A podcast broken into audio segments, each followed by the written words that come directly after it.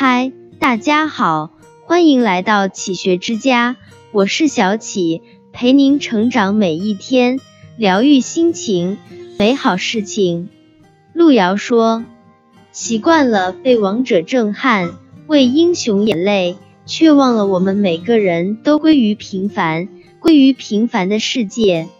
人生一世，草木一秋，我们终将懂得。”平凡才是人生唯一的真相，而接受平凡，就是我们这辈子做过的最不平凡的事。一，懂得父母平凡。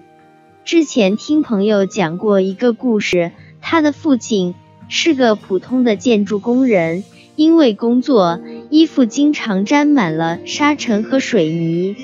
小时候，每次见父亲穿着脏兮兮的工作服来学校门口接他时，心里都有一种莫名的羞耻感，不愿意承认那个不体面的人就是他的父亲。直到有一次，他偶然路过父亲的工地，看到没有穿戴任何安全设备的他在拆房子，三层楼高的脚手架没有围栏。摇摇欲坠的墙皮，漫天飞舞的灰尘，一根长长的撬杠，这就是他的工作环境。那一刻，他好像突然明白了，明明对他很大方的父亲，平日里为何那样节俭？一身灰尘，满身泥沙，那是他努力撑起的一个平凡的家。导演北野武曾经说过。一个人是不是长大成熟，要从他对父母的态度来判断。当你面对父母，觉得他们好可怜，真不容易时，就是迈向成熟的第一步。一把年纪还把不能原谅我爸挂在嘴边的人，充其量是个胆小鬼。多少人曾在心里抱怨父母的无能，给不了自己大富大贵。帮不了自己平步青云，甚至连一份像样的工作都不能安排，却没有想过父母只是普通人，他们已经拼尽全力。总是抱怨父母无能的人，本质上是对自己无能的愤怒。身无饥寒，父母不曾亏我；人无长进，我以何对父母？所谓成长。就是我们终将懂得父母的艰辛，明白他们的苦楚，接纳他们的平凡。二，允许孩子平凡。作家刘继荣讲过自己女儿的故事。从小到大，无论是成绩还是才艺，女儿都很普通。夫妻俩看到电视节目里那些出众的孩子，总是羡慕极了。为此。他们想了许多办法，请家教、报辅导班、物质激励等，用尽各种心思，却毫无成效。一次期中考试过后，他接到女儿班主任的电话，班主任提到一件奇怪的事，说自己从教三十年，从未遇到过这样的事情。语文试卷上有一道附加题，让学生写出。自己在班上最欣赏的同学，并写出理由。结果，除了女儿以外，其他所有同学写的都是她的名字。为人父母，我们总是把太多的期望寄托在孩子身上，希望他们出人头地，希望他们功成名就，却忘了尊重孩子自己的想法。不是每个孩子都想当第一名，也不是每个孩子都有天赋成为第一名。父母给孩子最好的爱，不是让他变成我们希望的样子，而是让他成为自己想成为的样子。这世间有多少人，年少时渴望成为英雄，最终却成了烟火红尘里的平凡人？如果健康。如果快乐，如果没有违背自己的心意，如果发自内心的认同和向往，我们的孩子又何妨做一个善良的普通人？记得清华大学教授刘瑜曾在女儿百日时写道：“愿你有好运气；如果没有，愿你在不幸中学会慈悲；愿你被很多人爱；如果没有，愿你在寂寞中学会宽容。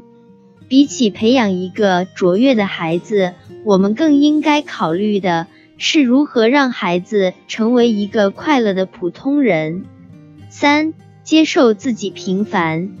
作家梁晓声受邀到某大学举办讲座，与学生们交流时，一男生语出惊人：“如果三十岁前，最迟三十五岁前，我还不能脱离平凡，那我就自杀。”梁晓声问。那什么是不平凡呢？男生回答：有一定社会地位，或者有一笔数目可观的钱，或者掌握一定权力。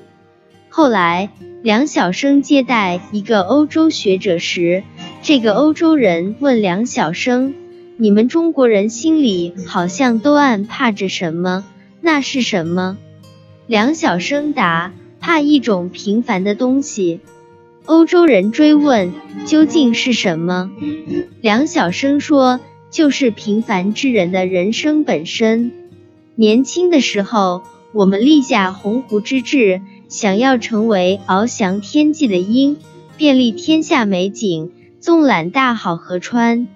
年岁渐长，经历无数次的努力与挣扎后，方才明白。”我们其实是那只想学老鹰捕猎的乌鸦，被厚长的羊毛缠住了爪子，落入了牧人的牢笼。